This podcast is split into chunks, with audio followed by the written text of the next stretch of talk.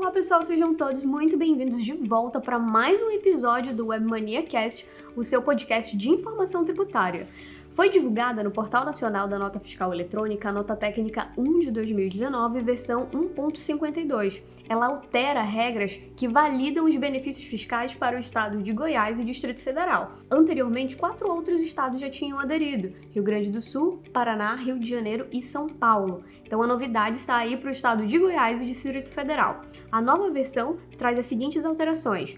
Goiás vai ativar as regras de validação N12, 85, 86, 90, 94, 97 e 98. Já o Distrito Federal vai ativar as regras N12, 85, 86 e 94. Laís, mas o que são todas essas regras? Elas estão relacionadas com o campo CBNF. Agora, se você, contribuinte desses estados, tiver benefício fiscal para informar na nota, o código que vai estar relacionado lá no site da Cefaz local deve ser informado no XML da NFE.